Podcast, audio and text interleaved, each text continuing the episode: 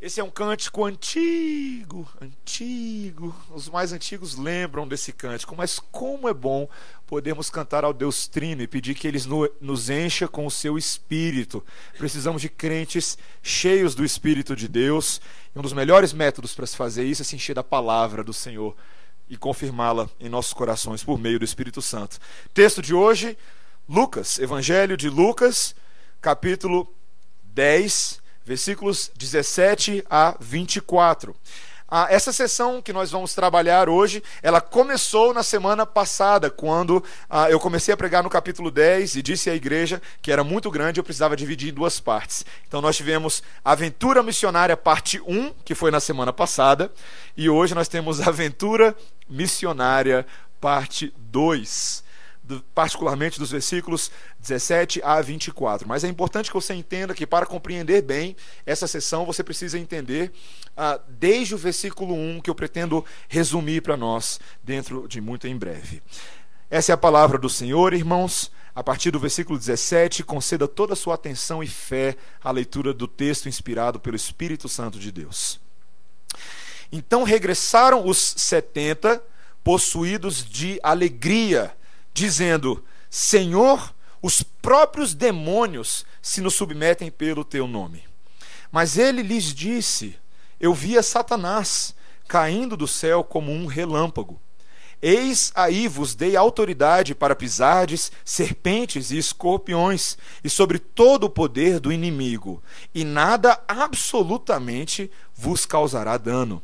Não obstante, alegrai-vos, não porque os espíritos se vos submetem, e sim porque o vosso nome está arrolado nos céus. Naquela hora exultou Jesus no Espírito Santo e exclamou: Graças te dou, ó Pai, Senhor do céu e da terra, porque ocultastes essas coisas aos sábios e instruídos e as revelaste aos pequeninos. Sim, ó Pai, porque assim foi do teu agrado. Tudo me foi entregue por meu Pai. Ninguém sabe quem é o filho, senão o pai. E também ninguém sabe quem é o pai, senão o filho, e aquele a quem o filho o quiser revelar.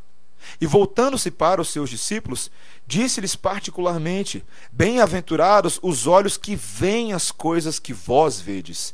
Pois eu vos afirmo que muitos profetas e reis quiseram ver o que vedes e não o viram, e ouvir o que ouvis e não o ouviram. Essa é a palavra do Senhor. Vamos orar, irmãos. Bendito Pai, a tua palavra é preciosa.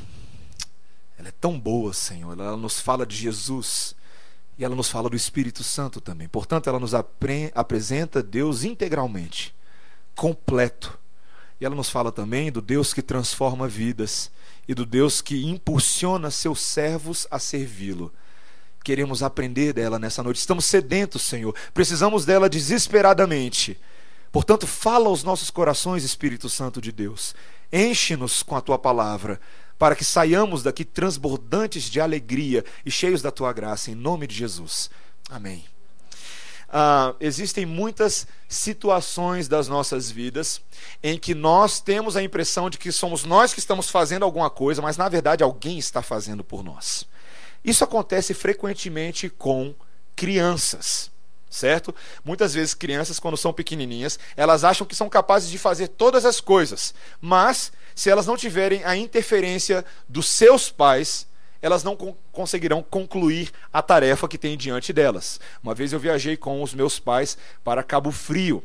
E o meu projeto individual, como uma criança de 7 anos de idade, era fazer um grande castelo de areia, certo? E eu tinha convicção de que eu era um arquiteto e um engenheiro bom o suficiente para bolar aquele castelo de areia.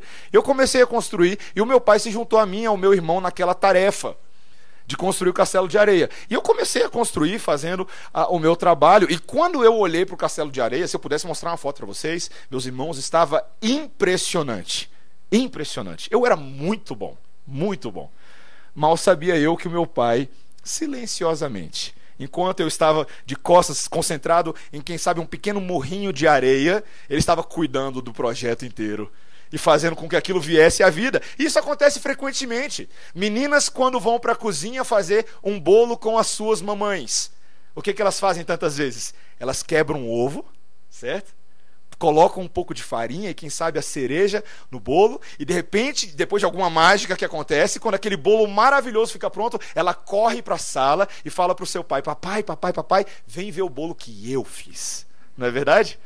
Não é assim que nós fazemos o tempo inteiro? Eu tenho histórias assim aos montes. Crianças têm várias dessas. Uma vez eu tinha um trabalho de sexta série, um trabalho que nós fomos fazer no computador. E nós não fazíamos trabalho no computador, mas era para aprender a mexer no computador. E eu fiz lá o trabalho, achei que estava fazendo todo o negócio. De repente eu mostrei para meu pai, meu pai deu aquela olhada assim: Isso está terrível. E ele consertou todo o meu trabalho. Eu mostrei o meu trabalho para minha professora do Sigma e ela ficou muito feliz e falou assim: Você é muito competente. Falei, obrigado, eu sei que eu sou. Mas eu falei para ela que meu pai tinha me ajudado. O nosso pai nos ajuda, irmãos. É assim que funciona. É assim que funciona em basicamente tudo na vida cristã. Nós temos uma grande missão e nós lemos sobre isso na semana passada. Uma missão cheia de desafios. Desafios que o Senhor Jesus Cristo nos dá como igreja do Senhor, de fazermos conhecido o teu reino, o reino dele, a glória dele nesse mundo, e nós vimos claramente que não é uma missão fácil, que é uma missão muito desafiadora, que ainda que o Senhor Jesus utilize gente ordinária para alcançar as nações, é uma seara muito grande. É uma seara que precisa de vários trabalhadores, como nós vimos na semana passada. É uma seara que exige de nós boa conduta, sagacidade, porque nós somos enviados como cordeiros para o meio de lobos. Nós somos enviados a cidades, pessoas, famílias, tribos, que muitos deles apresentam grande resistência ao Evangelho. É basicamente o que nós temos visto nas últimas duas, três semanas. E muitos que haverão de lidar com o próprio Deus no dia do julgamento final. E a grande pergunta é: diante da grande resistência e do grande desafio da missão, como é possível ter alguma expectativa positiva quanto ao sucesso dessa missão? Para para pensar um pouquinho. Se essa missão dependesse única e exclusivamente da minha e da sua habilidade de fazer dar certo, ela daria certo? Ela certamente não daria certo. Mas graças a Deus, meus irmãos, que ainda que nós tenhamos tarefas terrenas para realizar como embaixadores de Deus, Deus está fazendo uma missão por trás da missão. Ele está governando para que essa missão que nós estamos realizando seja de fato bem sucedida, para que ela aconteça, para que ela chegue no seu estágio final. A palavra de Deus, queridos, hoje nos fala daquilo que está acontecendo por trás dos bastidores, por trás das ações terrenas dos discípulos. E ela vai nos falar hoje dessa grande vitória celestial e dessa revelação gloriosa de Deus que está acontecendo na vida de todos os seus discípulos e através deles para esse mundo inteiro ver. Nesse texto nós veremos três coisas que garantem para a gente o sucesso da minha e da sua missão como filhos de Deus, como discípulos do Senhor nesse mundo, como missionários do Senhor, como falamos na semana passada. O primeiro elemento desse sucesso que nós veremos está na derrota de Satanás. Versículos 17 a 19. Depois nós veremos que o segundo elemento está na salvação das nossas almas.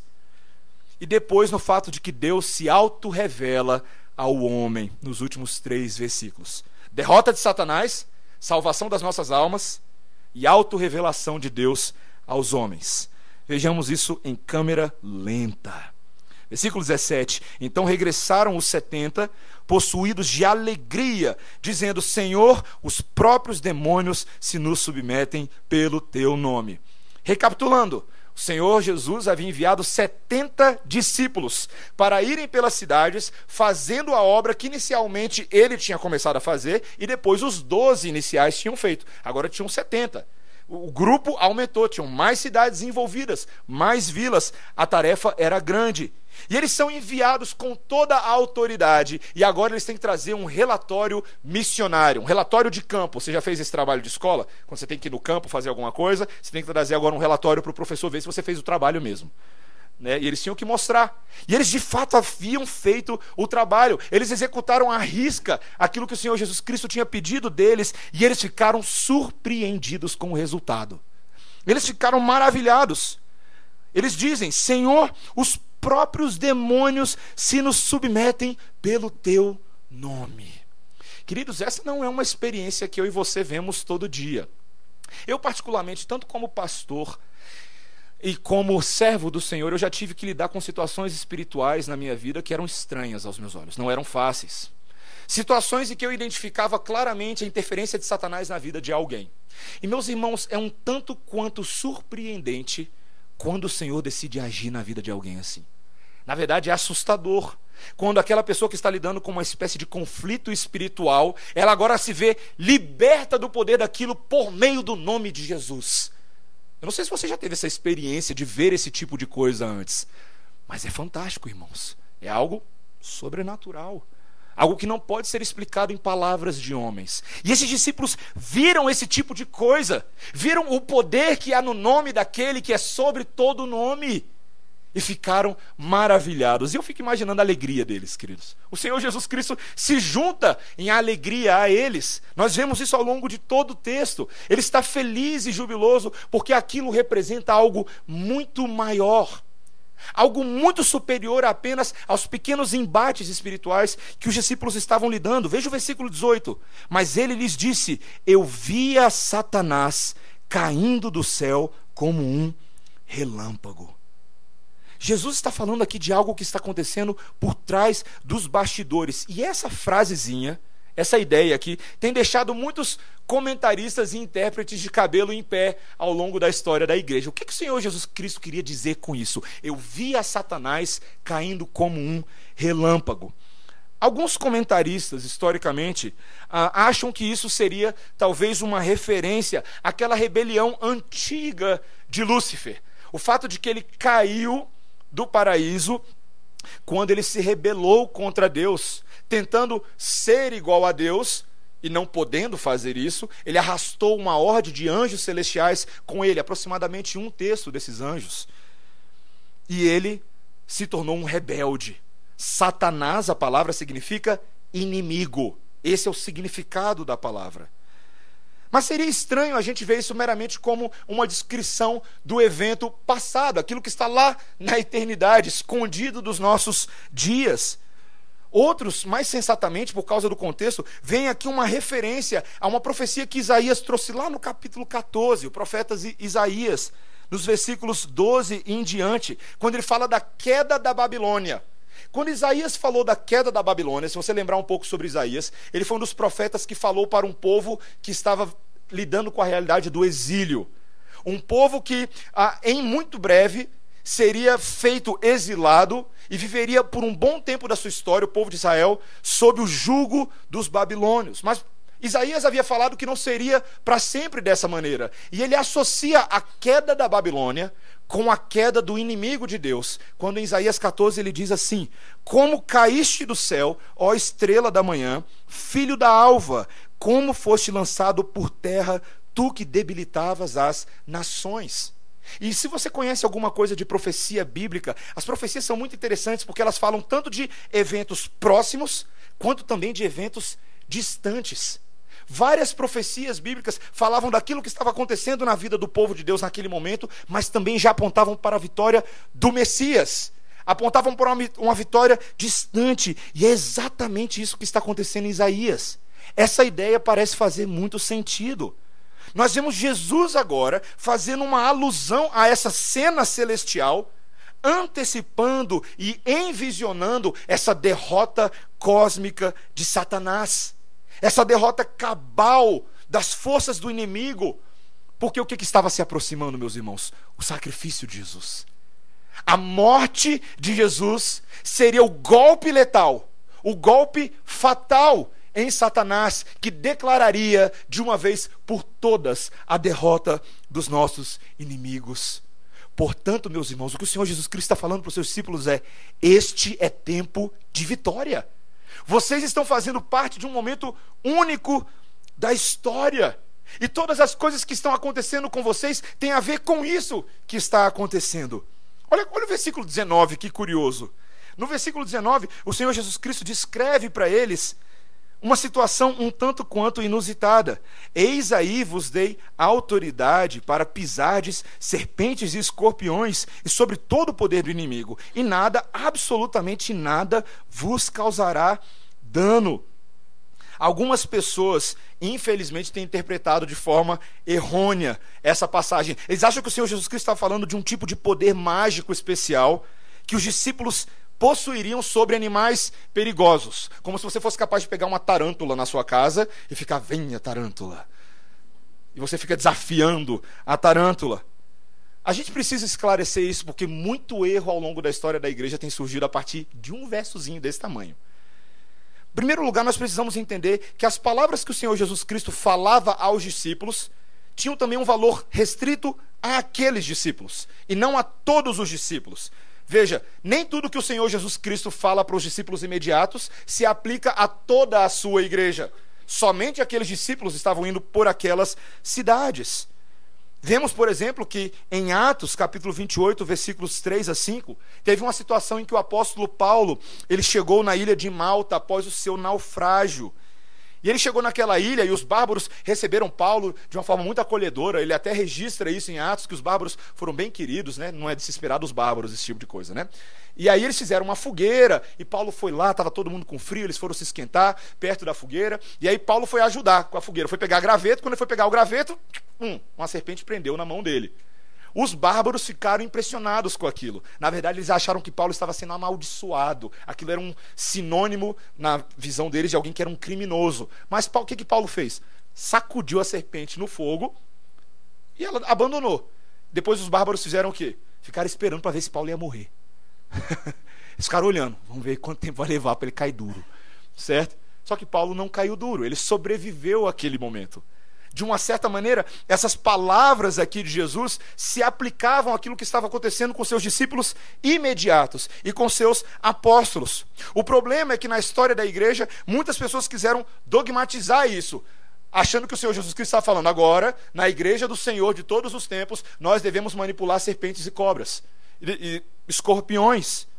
Meus irmãos, Jesus não estava dando autorização para a gente ficar brincando com cobra, como se a gente fosse invulnerável como se a gente fosse super-herói. Eu digo isso e eu gasto algum tempo falando sobre isso, meus irmãos, porque infelizmente muitas igrejas que se dizem evangélicas ao redor do mundo acham que é isso que você deve fazer num culto público. Eu morei nos Estados Unidos e havia uma igreja grande nos Estados Unidos, em que o pastor dessa igreja trazia esses animais para frente da igreja e ficava lá se enrolando com cobra, com escorpião. Igrejas grandes, evangélicas interpretando de forma completamente errada a palavra do Senhor. O principal símbolo aqui é espiritual, irmãos. O próprio contexto nos diz, veja, pisardes em serpentes e escorpiões e fazer o quê? E sobre todo o poder do inimigo. O Senhor Jesus Cristo está utilizando esses animais como metáforas para a obra demoníaca. Serpentes e escorpiões são venenosos, violentos e agressivos, assim como demônios. Com o diabo não se brinca. Mas veja que a referência é de vitória sobre essas coisas. A imagem que o Senhor Jesus Cristo está resgatando aqui é de Gênesis 3,15.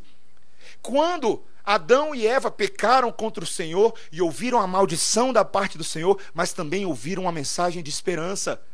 Quando Deus afirmou para Adão e Eva, em Gênesis 3,15, que o descendente de Eva esmagaria a cabeça da serpente. Era a vitória do evangelho que estava sendo proclamada. E quando nós chegamos aqui agora, o que, que, está acontecendo? Exatamente isso. O descendente de Eva, Jesus Cristo de Nazaré, esmagando a cabeça da serpente e dando aos seus discípulos autoridade para fazê-lo também. Sabe, meus irmãos, a gente precisa corrigir essa teologia de esmagar a cabeça da serpente que o pessoal usa por aí. Não porque ela não exista, mas porque as pessoas erram frequentemente. O que, que significa isso? Significa que o Senhor nos protegerá enquanto lidamos com a batalha espiritual deste mundo, enquanto lidamos com as adversidades deste mundo. Nós precisamos entender claramente que isso aqui é prático para a igreja. Quando Paulo estava encorajando, eu quero mostrar isso para vocês porque isso aqui é um barato, prestem atenção. Quando Paulo estava encorajando a igreja dos romanos, que estavam passando por divisões, na igreja. Estavam passando por toda sorte de dificuldades. Logo em Romanos 16 ele fala sobre isso, que é no final do, do livro. Ele fala assim: olha, se afastem desses que fazem a maldade, sejam promotores da paz, da justiça, Sejam obedientes apenas ao Senhor e não a esses. E sabe como é que Paulo encoraja eles? Sabe, como, sabe exatamente o que, que Paulo fala para esses homens? Ele fala assim: E o Deus da paz em breve esmagará debaixo dos vossos pés a Satanás. Ele falou para a igreja. Essa era a situação com que eles viriam, eles viviam. Se Cristo seria vitorioso na cruz, consequentemente nós somos vitoriosos em Cristo. E essa é a minha sua esperança para a vida. É assim que nós vivemos, com base na vitória da cruz de Cristo. Meus irmãos, frequentemente, frequentemente, não poucas vezes, nós vemos crentes falando do poder de Satanás com grande temor. De uma forma muito derrotista, atormentados com medo, vendo o chifrudo em cada esquina e sombra, amarrando a panela em casa, porque o diabo está em tudo. Cuidado, irmãos. Você fica falando do diabo se esquece do poder de Deus que sela a sua igreja todos os dias? O sangue de Jesus derramado, que tem poder de fato? Nós nos esquecemos disso. Esses exorcismos, a derrota desses servos de Satanás, confirmavam a certeza da vitória que Jesus estava trazendo. E este deveria ser o encorajamento para todos. O apóstolo João, em 1 João, capítulo 2, versículo 14, ele disse: Jovens, preste atenção, jovens, eu vos escrevi porque sois fortes, e a palavra de Deus permanece em vós, e tendes vencido o maligno. Olha que maravilha! A gente sabe que os jovens não são tão fortes assim, não é verdade? Só estão bem fraquinhos. Mas quem é forte pelos jovens e nos jovens? Deus é. Deus é. E se a palavra de Deus permanece em nós, a nossa força vem do Senhor. Nós precisamos entender isso, meus irmãos, para todas as áreas da nossa vida. Em primeiro lugar, nós precisamos entender isso: que o sucesso e a esperança da missão consistem na derrota de Satanás, ponto final mas também consistem em algo superior a isso. Veja que o Senhor Jesus Cristo fala no versículo 20: Não obstante, alegrai-vos não porque os espíritos se vos submetem, e sim porque o vosso nome está arrolado nos céus. Olha que interessante.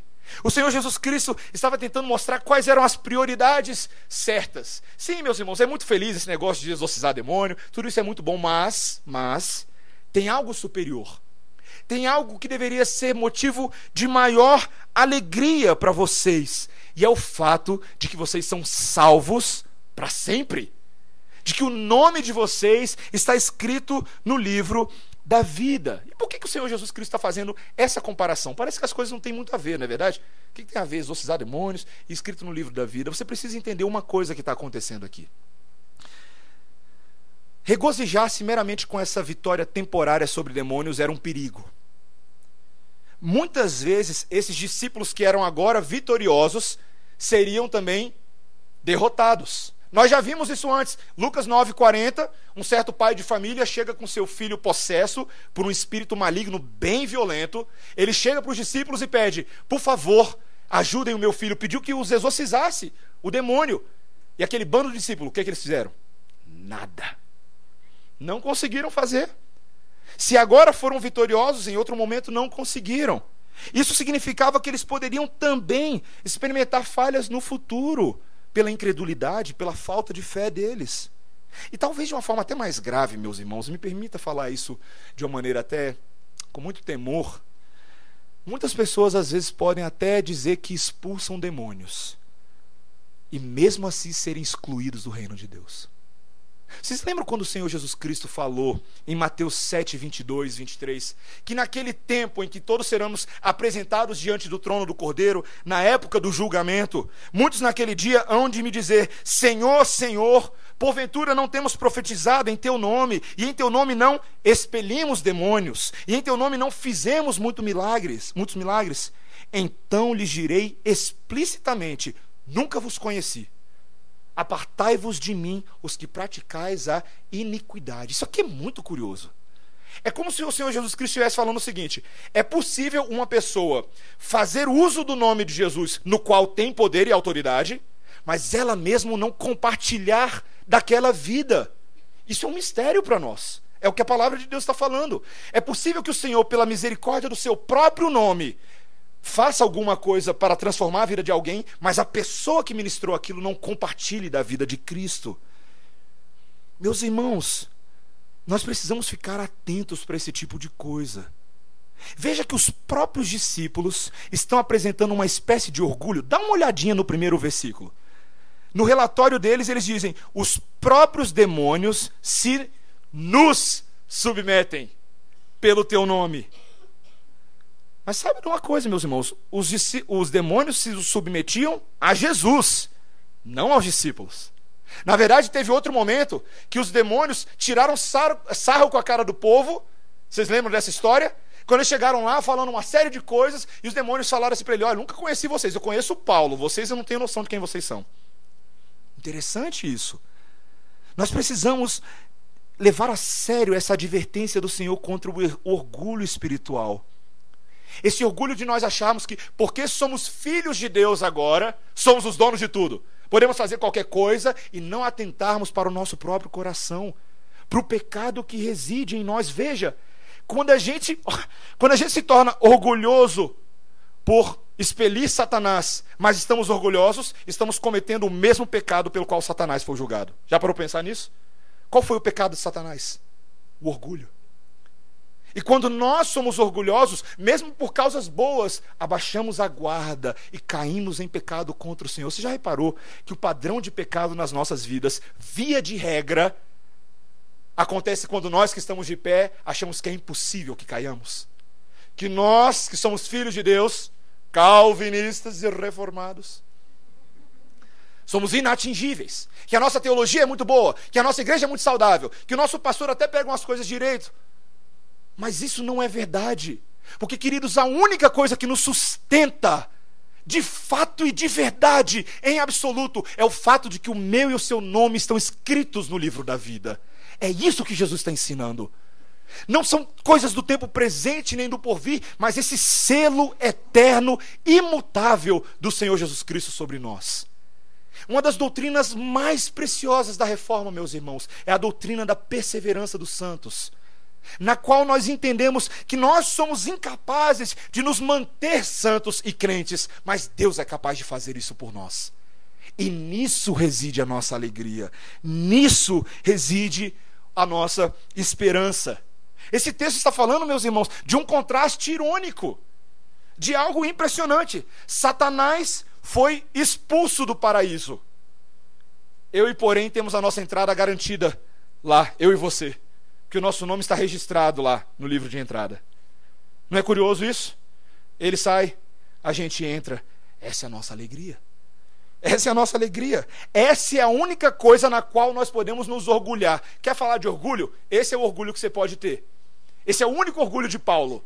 Paulo o tempo inteiro ele falava desse orgulho que ele tinha na cruz de Cristo, na justiça do Senhor. E nós cantamos isso aqui não hoje à noite, mas temos um cântico belíssimo chamado Quão grande o amor do Pai por nós. E nesse cântico a gente canta assim: Eu não me orgulharei então das coisas deste mundo, me orgulharei do meu Jesus, da morte e da ressurreição. Esse é o orgulho do crente. Esse é o orgulho bom de ter. É um orgulho santo, ele não tem nada a ver com pecado, ele não tem nada a ver com outras coisas, mas é essa alegria do brasão da nossa fé. Meus irmãos, nós precisamos falar isso para as pessoas. As pessoas precisam saber essa verdade. Tantas vezes a igreja do Senhor dá tanta atenção para assuntos de segunda categoria, mas não tem se falado muito sobre a alegria da salvação na igreja evangélica brasileira. Sobre a obra de selar-nos para a vida eterna por meio de Cristo Jesus. E o Senhor Jesus Cristo sabia, meus irmãos, que esse era um conhecimento especial, que esse era uma sabedoria peculiar e que a igreja deveria se alegrar nela. Veja o versículo 21. Ele diz assim: Naquela hora exultou Jesus no Espírito Santo e exclamou: Graças te dou, ó Pai, Senhor do céu e da terra, porque ocultaste essas coisas aos sábios e instruídos e as revelastes aos pequeninos. Sim, ó Pai, porque assim foi do teu agrado. Meus irmãos, o Senhor Jesus Cristo estava feliz, porque agora os discípulos tinham uma revelação completa da obra de redenção de Jesus. De que ele era vitorioso sobre Satanás e de que ele era capaz de salvar. Meus irmãos, essa sabedoria é preciosa. O Senhor Jesus Cristo chama os seus discípulos de pequenininhos. Porque comparados com os sábios daqueles dias, eles eram pequenos. Eles não eram intelectuais, não eram ricos, não eram homens de renome pela sua ciência, nenhum deles era um grande Einstein por aqui. Eram homens bem pequenininhos. Um era cobrador de impostos, alguns pescadores ali no meio, pessoal que não estava fazendo nada foi chamado também. E o Senhor Jesus Cristo usa esses homens ordinários e dá uma revelação bombástica a esses homens. Uma revelação da sua glória, daquilo que está acontecendo no pano de fundo. É que nem se eu passasse para alguém na rua que eu nem conheço, eu virasse para você: Posso contar um negócio para você, rapaz? Eu sou parente do presidente. Uau, como assim é? Eu tenho muito dinheiro na minha conta. Seria assustador que eu fizesse isso para uma pessoa que eu nem conheço, não é verdade? A proporção do que o Senhor Jesus Cristo está fazendo aqui é muito maior. Ele está trazendo uma revelação que só Ele pode trazer. Que Ele é o único habilitado a revelar essa sabedoria eterna, essa sabedoria histórica. Veja o que ele fala no versículo seguinte: Tudo me foi entregue por meu Pai. Ninguém sabe quem é o Filho senão o Pai. E também ninguém sabe quem é o Pai senão o Filho e aquele a quem o Filho o quiser revelar. A única forma de se conhecer o projeto de Deus e o próprio Deus era através do Filho. Ele conta algo muito único aqui. O conhecimento que o pai tem do filho é único e ninguém pode ter. O conhecimento que o filho tem do pai também é único e ninguém pode ter. Por quê? Porque eles são um só Deus. Uh, eu sei, vai explodir a sua cabeça aí agora. Vou repetir, tá? Presta atenção. O pai e o filho são duas pessoas distintas dentro de uma única unidade de substância. Eles dois são Deus. Não consigo explicar melhor do que isso, queridos. Não tem uma única analogia que eu possa dar aqui para vocês nessa noite que possa abarcar a grandeza da doutrina da Trindade. A Trindade é um mistério para nós. A forma como Deus se conhece dentro dessa família de três em um é misteriosa.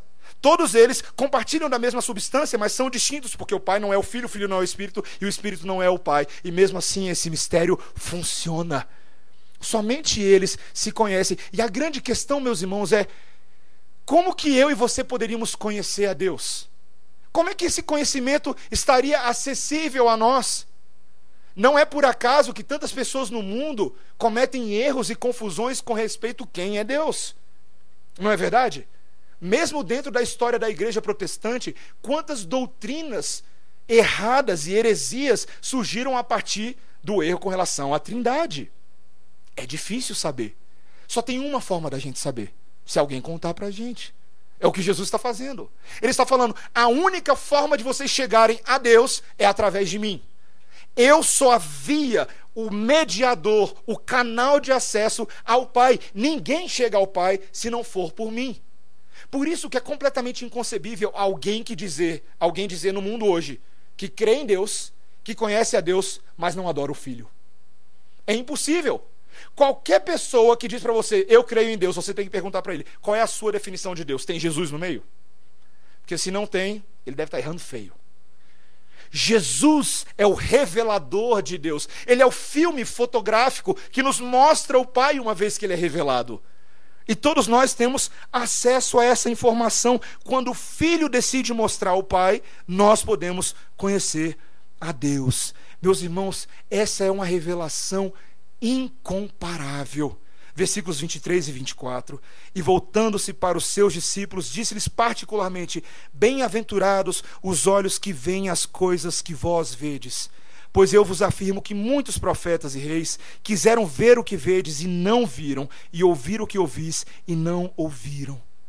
Ele está falando para os discípulos: o que vocês estão vendo agora é o maior privilégio que um ser humano pode ter no mundo. Ver a Jesus, ver o cumprimento daquelas coisas. E o Senhor Jesus Cristo usa aqui um pessoal de, de fibra para comparar.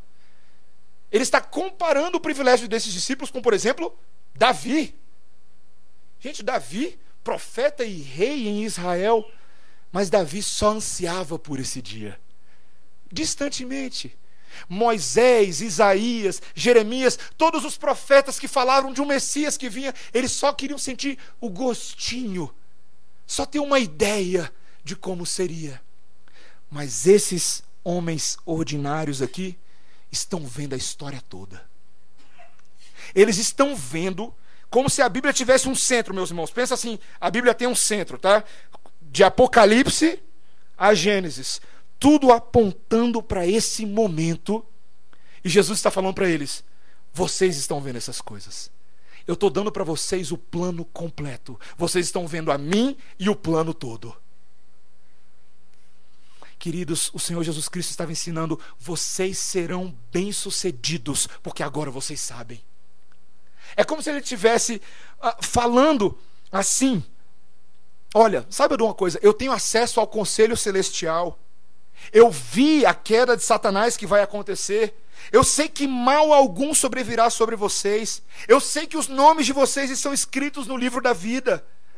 Esse é um conhecimento secreto, reservado apenas aos anjos e revelado no fim dos tempos, mas eu sei que os nomes de vocês estão escritos. Eu sei quem Deus elegeu. Eu conheço os tempos vindouros, eu sei o final da história. Meus queridos, Jesus não é um profeta comum, ele é a segurança e a garantia de que a nossa missão será bem sucedida. Ele é o selo do imetro de Deus. Vai dar certo. Vai dar certo, não tem erro. É como se você tivesse um treinamento vocacional para um determinado emprego. Alguns de vocês são jovens e estão nessa jornada. E aí o orientador vocacional vira para você e diz: Olha, semana que vem vai ter uma entrevista. Você deve colocar no seu currículo isso, isso, isso, isso e isso. O entrevistador vai te perguntar isso, isso, isso e isso, e você vai responder isso, isso, isso e isso. Como o entrevistador é muito meu amigo, você vai ser aprovado. Depois você vai ter uma prova com várias pessoas. 10 mil pessoas, haja concorrência. Mas não fique preocupado, porque eu já coloquei o seu nome na lista de aprovados. E agora você vai para o primeiro dia de emprego. Aí você vira assim e fala assim: mas como assim? Esse negócio, que negócio doido é esse? Eu sou aprovado sem fazer nada? Isso não é trapaça? E ele vira para você e fala assim: olha, cá para nós, a gente sabe que você não ia passar nessa prova de qualquer maneira. Por isso que eu fui lá e fiz tudo por você. Absolutamente tudo. O emprego é seu. Queridos, o Senhor Jesus Cristo fez exatamente isso por nós. O emprego é nosso. Não precisa fazer nada. Porque Ele fez tudo, meus irmãos. Ele fez tudo. Hebreus 2, 14 e 15 nos lembra que Jesus participou da nossa carne, do nosso sangue, para que por meio da sua morte destruísse aquele que tem o poder da morte, a saber, o diabo, e livrasse a todos que pelo pavor da morte estavam sujeitos à escravidão por toda a vida. Ele venceu, meus irmãos. Paulo visualizou isso como algo que ainda não estava finalizado, mas já era algo presente. Quando Jesus morreu e depois ressuscitou e subiu aos céus, Deus exaltou o Filho e colocou todas as coisas debaixo dos seus pés, para que ele tivesse autoridade sobre tudo. Meus irmãos, essa queda de Satanás significa que a misericórdia salvadora de Deus nos alcançou, meus irmãos que ele nos livrou do poder de Satanás, da culpa e do poder do pecado, e hoje nós somos livres, meus irmãos, nós somos livres. Que responsabilidade que nós temos diante dessa mensagem. Se eu e você sabemos que a missão vai dar certo, qual é a responsabilidade que eu e você temos? Ela é grande. Sabe por quê, meus irmãos? Porque os discípulos naquele dia, eles estavam começando a entender essas coisas. Era o início. Era só o iníciozinho. Mas eu e você, nós temos um legado de dois mil anos de igreja. Nós temos a disponibilidade da Bíblia concluída nos seus 66 livros, traduzida para várias línguas. E temos ela em forma física, temos ela no smartphone, temos ela no iPad. Você tem a Bíblia em inglês, português, do jeito que você quiser. Você tem acesso a vários pastores, livros de teologia, palestrantes. Você tem a editora Monegismo. Propaganda, hein, Léo? Você tem tudo isso.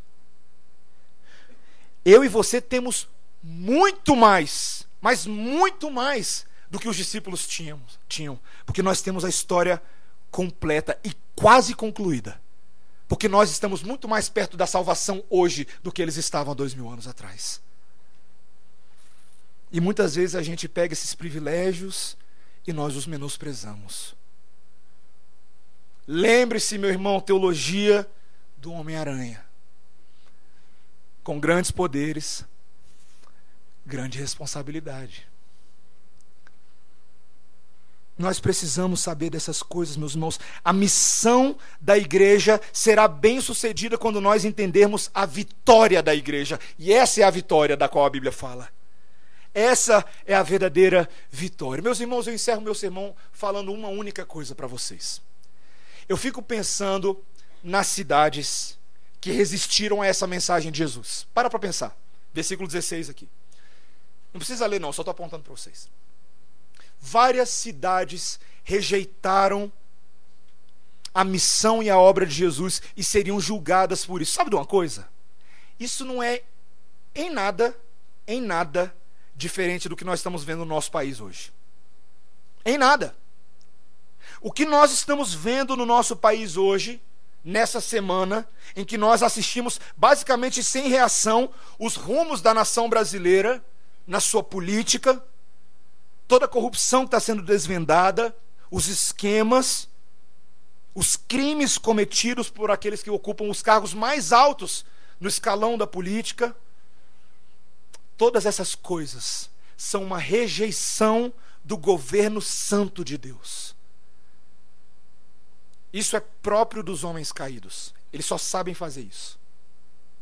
É o que vai continuar acontecendo. Mas sabe de uma coisa, meus irmãos? Por trás desse castelinho de areia que está sendo feito, Deus está governando soberano.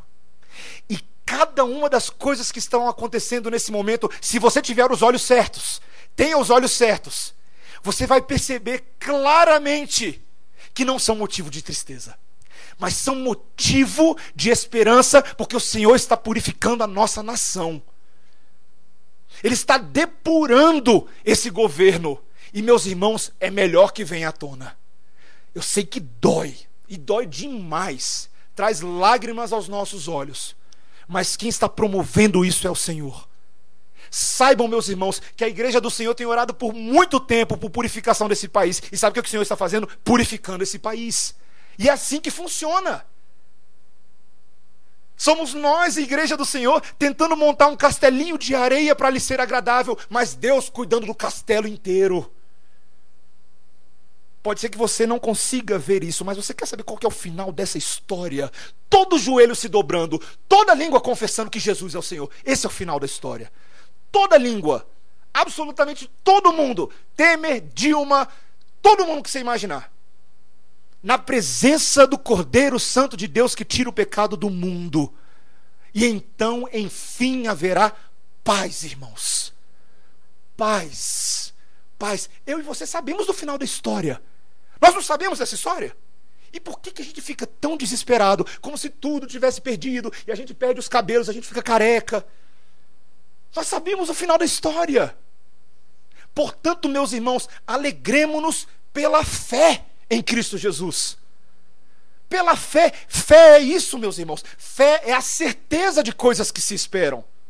E nós sabemos que essas coisas virão. E por isso, meu irmão e minha irmã, eu e você podemos acordar amanhã, segunda-feira, e ouvir todas essas notícias e falar: Deus reina.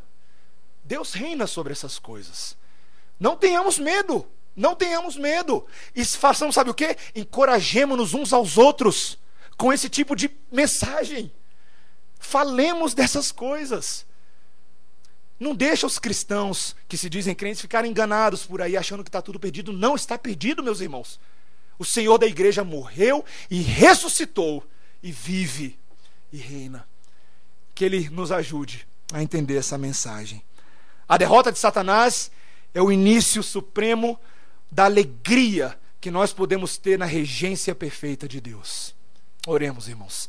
Santíssimo Deus, nosso bendito Pai, nós te louvamos porque o Senhor nos dá o privilégio nessa noite, nesse local pequenininho, nessa igreja, que é apenas mais uma igreja em Brasília, mas de nós falarmos de acontecimentos incomparáveis, Senhor. Falarmos de uma glória incomparável, que hoje mesmo já se faz presente na vida dessa igreja, por meio da palavra e do Espírito, Senhor. E por isso que nós cantamos: enche-nos Espírito, mais que cheio nós queremos estar. Nós somos pequenos vasos, Senhor, mas podemos transbordar dessa mensagem de alegria. Senhor, nós te agradecemos pela tua palavra. E pedimos, Deus, que a tua mensagem continue a ser degustada à medida que nos aproximamos dessa mesa da qual partilharemos agora. Que nos lembremos, Senhor, da vitória de Jesus. A verdadeira vitória, não é essa vitória material e temporária, mas a vitória eterna que nos sustenta, porque os nossos nomes estão escritos no livro da vida. Abençoa-nos em nome de Jesus. Amém.